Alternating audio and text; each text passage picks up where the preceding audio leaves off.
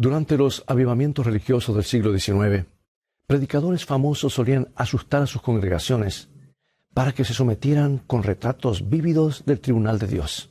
Funcionó, porque nada infunde tanto miedo en el corazón humano como la idea de que algún día tendrás que rendir cuentas públicamente de todo lo que has hecho. Entonces la pregunta es, ¿qué dice realmente la Biblia acerca de la hora del juicio? ¿Es verdad? ¿Realmente todos nos enfrentaremos a un juez algún día y ese día se expondrán todos los trapos sucios en público? Si tuvieras que pararte frente al trono de Dios ahora mismo, ¿cómo lo harías?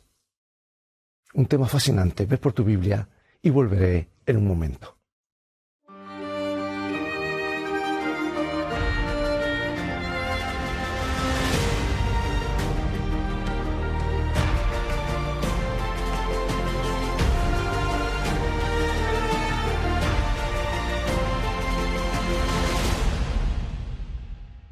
Hay un capítulo de la Biblia que solía asustarme muchísimo. Y después de recorrer todo el curso de la historia del mundo en un asombroso panorama de profecía, el antiguo profeta Daniel presencia de repente una escena que hace que te erice el vello de la nuca. E inmediatamente tienes la sensación de que muy pocos ojos mortales lo verán. Veamos lo que vio Daniel.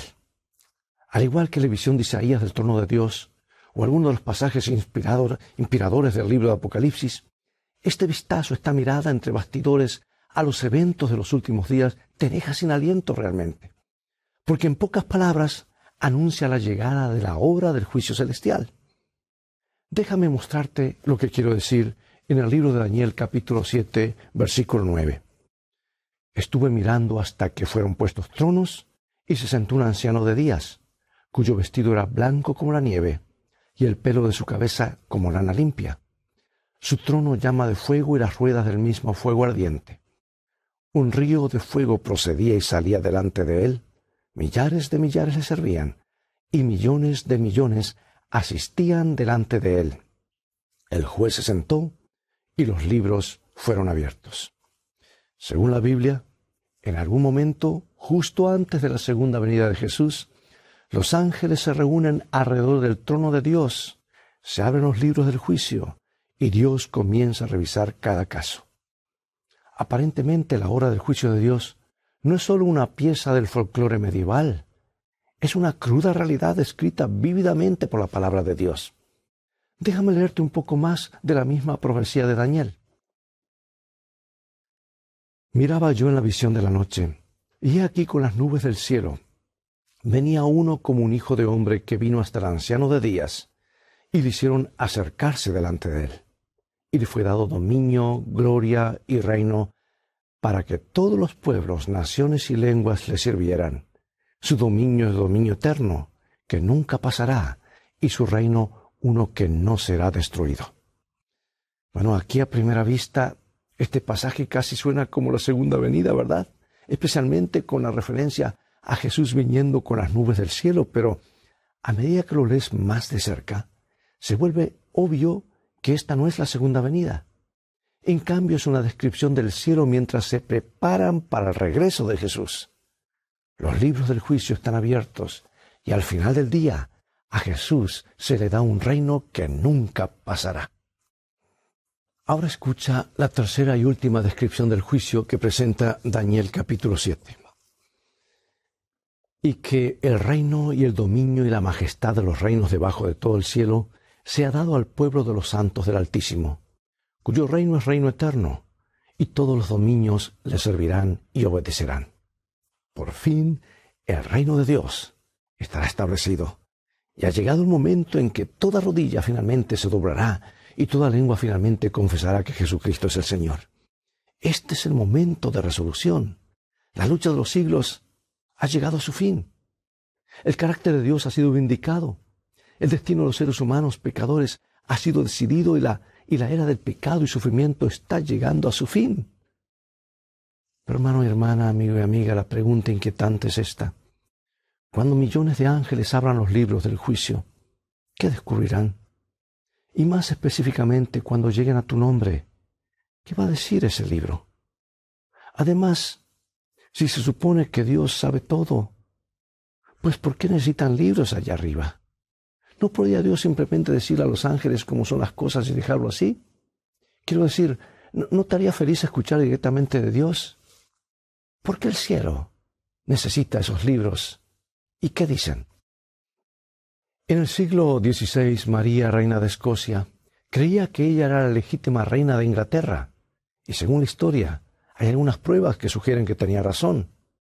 Pero debido a la atmósfera religiosa de Inglaterra, la reina Isabel estaba en el trono y María, reina de Escocia, fue enviada a prisión. Ahora bien, María se desanimó mucho en el cautiverio porque no tenía con quién hablar. Día tras día se sentaba sola en las vastas extensiones de Chadley Hall.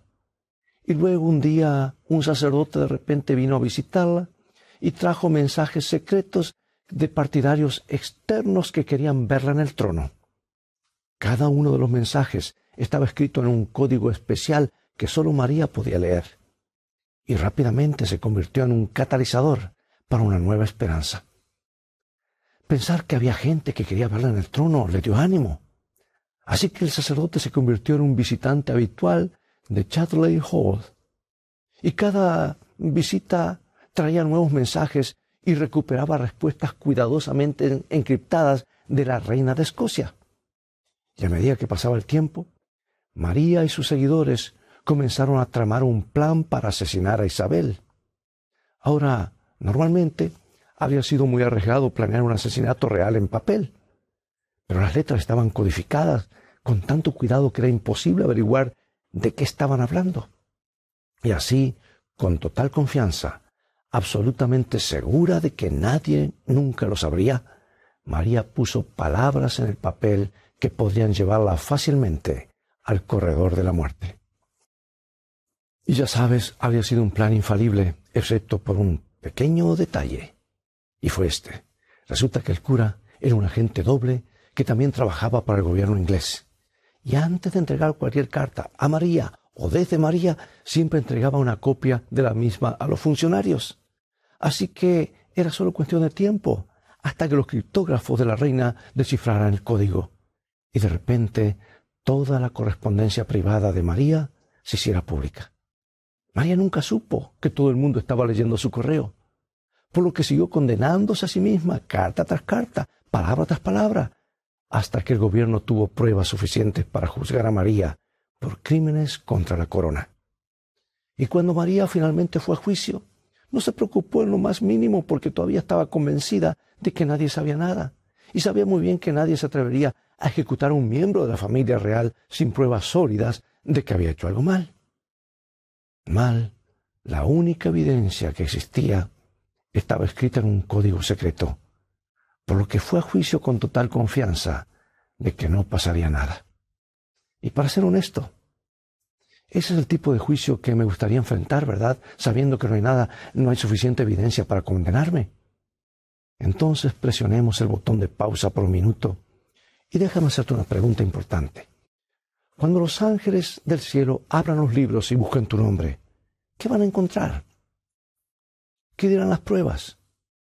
¿Revelará una vida vivida para Dios o contará la historia de tus propias ambiciones y deseos?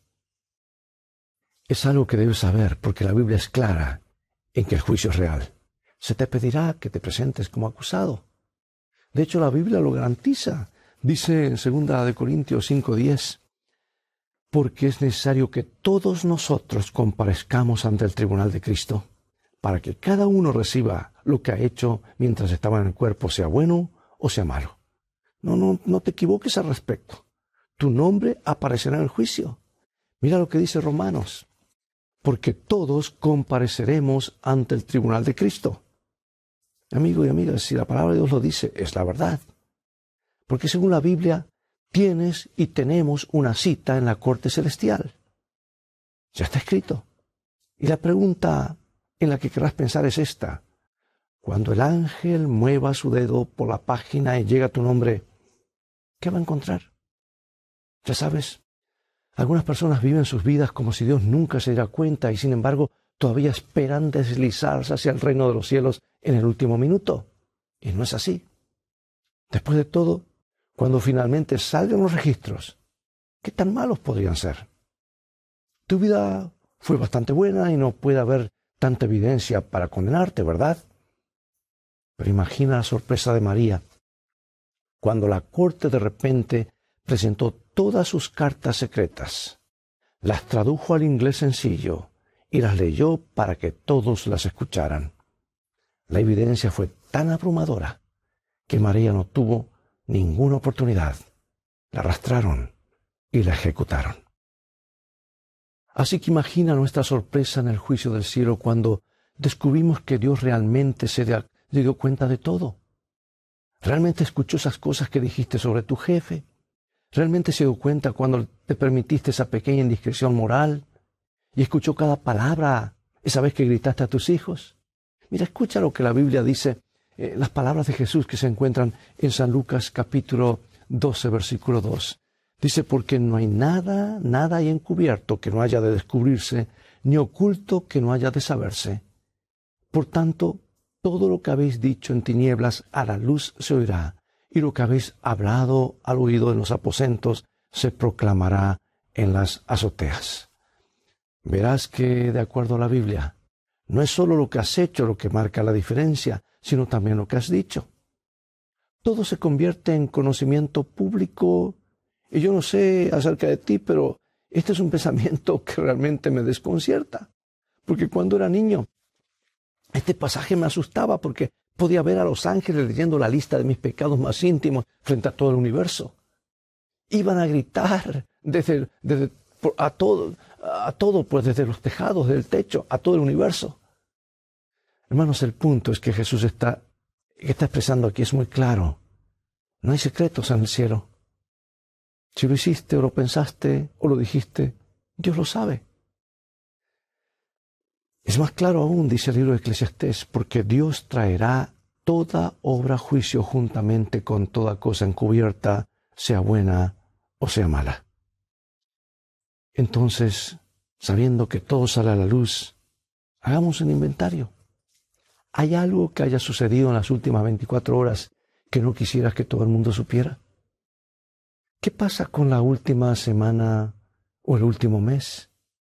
¿Recuerdas esa vez que murmuraste algo desagradable sobre tu compañero de trabajo en voz baja? El cielo escuchó, escuchó todo. ¿Y recuerdas esa vez que te quejaste de tu esposo tu esposa, tal vez con tu mejor amigo? El cielo también escuchó eso. Y luego está ese momento en que mentiste en silencio para salir del problema. Y los ángeles escucharon cada palabra. Pero también están aquellas cosas o cosas buenas que tú pensaste, dijiste e hiciste por los demás. Entonces, ¿qué tan seguro estás cuando todo se presente frente a diez mil ángeles de que no habrá ningún problema?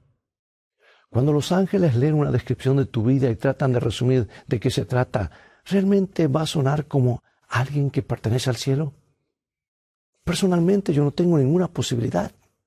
Podría ser un predicador, pero la Biblia es muy clara en que todos pecaron y están destituidos de la gloria de Dios.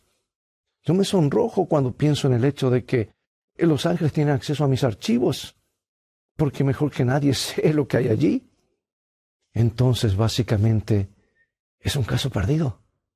Hay tantas pruebas en mi contra que no tengo ninguna posibilidad de ir al cielo a menos que tenga un buen abogado. Solo escucha lo que dice la Biblia esta promesa es para ti, para mí, márcala. La vas a necesitar más de una vez. Primero San Juan 2.1. Hijitos míos, estas cosas os escribo para que no pequéis. Y si alguno hubiere pecado, abogado tenemos para con el Padre a Jesucristo el justo. Ahora, ¿te diste cuenta de esa pequeña palabra abogado? Jesús, dice la Biblia, es un abogado defensor en ejercicio. Y esto significa que no tienes que enfrentar el juicio solo. Cuando se convoca el juicio, Jesús está allí. Cuando millones de ángeles se reúnen frente al trono de fuego y comienzan a leer los libros, no tienes que quedarte solo. La Biblia dice que el Hijo de Dios, el Hijo del Hombre, está allí para representarte. Él es uno de nosotros, un miembro de la raza humana, y entiende lo que significa vivir aquí. Pero tú tienes que hacer una decisión intencional de aceptarlo a Él, su vida perfecta, para que Él tenga el derecho de defenderte en este juicio.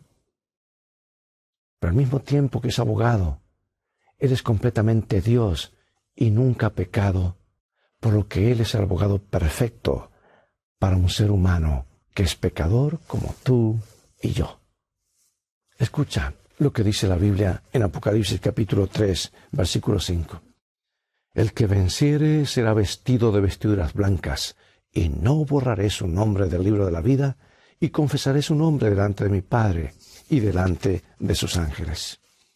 A medida que se acerca, te acercas a la corte del juicio celestial. No tienes que ir allí solo. Si has tomado a Jesús como tu abogado, Él te va a defender con todo lo que Él tiene. Él escribe tu nombre en el libro de la vida y eso garantiza tu lugar en el cielo. Tu nombre en el libro de la vida es tu admisión a la presencia de Dios. Significa que entiendes lo que Jesús hizo por ti en la cruz y aceptas su muerte en, tu lugar. Con humilde gratitud has confesado tus pecados y pedido perdón. Y según la Biblia, esa es la fórmula para pasar el juicio del cielo con gran éxito. Lo único que el cielo verá detrás de tu nombre es la palabra perdonado. En lugar de una larga lista de fracasos, los ángeles no verán nada más que el historial perfecto de Jesús. Como tu sustituto, Él te da su vida como un regalo, te la transfiere. Uno de mis autores cristianos favoritos lo expresa de esta manera y dice así en ese hermoso libro que te recomiendo, la mejor biografía de Jesús, alguna vez escrita, el deseado de todas las gentes. Cristo fue tratado como nosotros merecemos a fin de que nosotros pudiésemos ser tratados como Él merece. Fue condenado por nuestros pecados en los que no había participado, a fin de que nosotros pudiésemos ser justificados por su justicia, en la cual no habíamos participado. Él sufrió la muerte nuestra, a fin de que pudiésemos recibir la vida suya. Por su llaga fuimos nosotros curados. Es un trato bastante sorprendente, realmente. Eh, todo tu pecado por toda su perfección. Y de repente este pasaje de Daniel ya no es tan aterrador, ¿verdad? Porque si lo lees detenidamente, el enfoque no está realmente en ti o en los ángeles, el enfoque está en Jesús. Él es el que está en el centro del juicio. Y la Biblia dice que Él obtiene un reino que está dispuesto a compartir contigo. Daniel 7, 27 leamos nuevamente. Y que el reino y el dominio y la majestad de los reinos debajo de todo el cielo sea dado al pueblo de los santos del Altísimo, cuyo reino es reino eterno, y todos los dominios le servirán y obedecerán.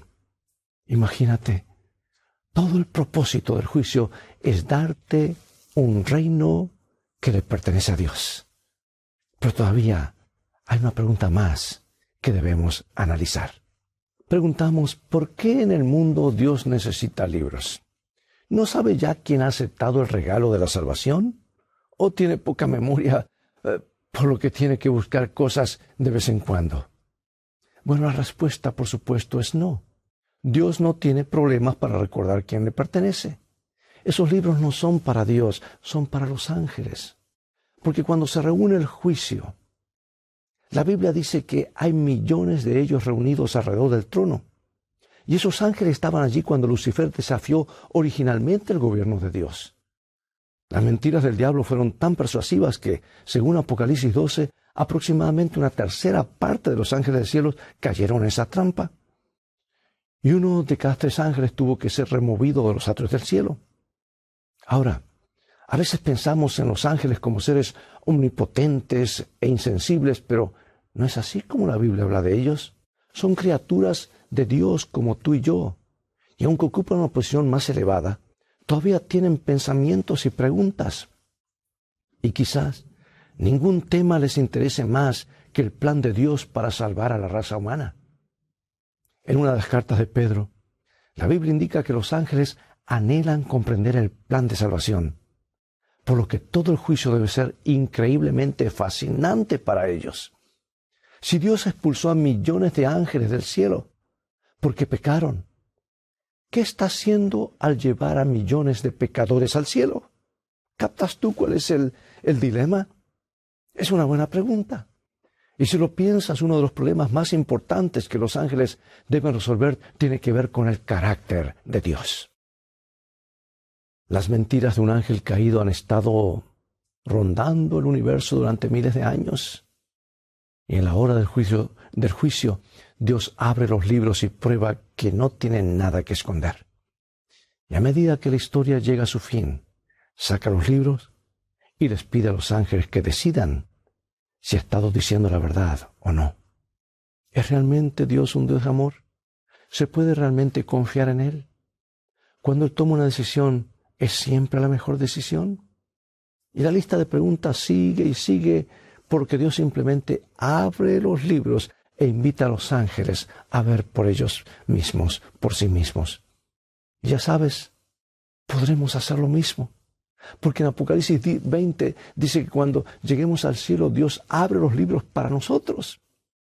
Si alguien a quien amas no está allí, Dios puede mostrarte exactamente por qué. Él puede recurrir a los libros y mostrarte cómo hizo todo lo posible para salvar a tu amigo. O si te sorprende a alguien que crees que no debería estar allí en el cielo, Dios te puede mostrar los libros y puedes leer todo sobre ese momento cuando en el corazón roto esa persona que venía atribulada le pidió perdón a Jesús y reclamó, lo reclamó como su representante en ese juicio celestial. ¿Sabes? Cuando lo pienso, es casi como si Dios se pusiera a prueba en el juicio. Es como si Él invitara a todo el universo a examinar su carácter bajo un microscopio y tomar una decisión si Él es o no todo lo que alguna vez afirmó ser. Y si hay algo que sé, Dios va a pasar ese examen con gran éxito porque por encima de todo, la cruz de Cristo finalmente prueba que Él realmente es un Dios de amor. Pero la pregunta para hoy es esta. Mientras los ángeles se reúnen alrededor del trono de Dios y se abren los libros del, del juicio, ¿tú también pasarás con gran éxito? La Biblia dice en Apocalipsis 14, que justo antes del regreso de Jesús sale un mensaje urgente a todo el mundo, el mensaje para esta hora. De alguna manera se corre la voz de que el juicio ha comenzado. Y dice que ese mensaje tiene que dar gran voz porque ha de afectar a cada ser humano. Vi volar por el medio del cielo otro ángel que tenía el Evangelio eterno para predicarlo a los moradores de la tierra, toda nación, tribu, lengua y pueblo, diciendo a gran voz, otra versión dice en alta voz, temed a Dios, Dadle gloria porque la hora de su juicio ha llegado. En algún momento, justo antes de que venga Jesús, comenzará el juicio. Y la pregunta es, ¿estás listo? No tengas temor, el juicio es hecho en favor de los hijos de Dios, para declararlos inocentes, libres de culpas y herederos del reino de los cielos. Las buenas nuevas, que la hora del juicio ha llegado. Tenemos un gran abogado. Y ahora, para concluir, te cuento de una destacada mujer de negocios que se encontró en serios problemas legales y todos sus amigos la animaron a buscar un buen abogado. De hecho, la animaron a buscar el mejor abogado de la ciudad. Escucha, dijeron, él nunca ha perdido un caso. Pero la mujer orgullosa no quería un abogado. ¿Para qué necesito un abogado? Soy lo suficientemente inteligente como para cuidar de mí misma. Pero, ya sabes, a medida que se acercaba la fecha de la corte, y ella comenzó a revisar los hechos del caso, se dio cuenta de lo grave que era el problema. Al igual que alguien que mira hoy, mm, siente que si tenía que comparecer ante Dios sería algo realmente terrible. Entonces, cuando nadie miraba, se coló en la oficina del abogado y trató de contratarlo. Escucha, dijo, estoy en un verdadero problema y necesito tu ayuda iba a defenderme, pero estoy empezando a pensar que no es una buena idea, así que estoy aquí para contratar tus servicios. El abogado revisó los hechos del caso y dijo, sabe señora, estoy bastante seguro de que podría eh, superar esto si fuera su abogado. Excelente, dijo ella, entonces me gustaría contratarte. Desafortunadamente, dijo, no puedo hacer eso, porque justo esta mañana fui designado para ser el juez de su caso y ya no puedo representarte. Si hubieras venido ayer, las cosas serían diferentes. Si hubieras venido ayer, déjame preguntarte, amigo amiga, ¿puedes pensar en una buena razón para no venir hoy a Jesús? Porque eventualmente descubrirás que es demasiado tarde y aquel que desesperadamente quería representarte será tu juez. Y qué vergüenza, cuando el perdón estaba tan disponible en ese momento. Déjame preguntarte, ¿qué te está frenando? ¿Sabes, al mirar el registro de la vida, tú sabes que realmente lo que necesitas es a Jesús y lo necesitas ahora mismo? Acompáñame en oración. Padre que estás en los cielos, más que nada queremos heredar el reino con Jesús. Reconocemos que necesitamos a Jesús, creyendo que Él confesará nuestro nombre ante los ángeles y su Padre. Anhelamos verlo venir en gloria para que por fin podamos estar seguros en el reino de los cielos. Porque en el nombre de Cristo oramos. Amén. Dios cuida y sostiene todo lo que creó el que sustenta a los innumerables mundos diseminados por la inmensidad, también tiene cuidado del gorrioncillo entona sin temor su humilde canto. Cuando los hombres van a su trabajo o están orando, cuando descansan o se levantan por la mañana, cuando el rico se sacia en el palacio o cuando el pobre se reúne con sus hijos alrededor de su escasa mesa, el Padre Celestial vigila tiernamente a todos. No se derrama lágrima sin que Él lo note. No hay sonrisa que pase para Él inadvertida. Bien, es todo el tiempo que tenemos por hoy. Un tema tan profundo como este merecería varios temas más, ¿verdad? Así que hablaremos más en otras oportunidades acerca del juicio, las buenas nuevas de la hora del juicio. Ya ha llegado el momento de despedirnos. Espero que el tema de hoy te haya traído esperanza, ha sido una inspiración para ti. Y te invito a continuar estudiando la palabra de Dios.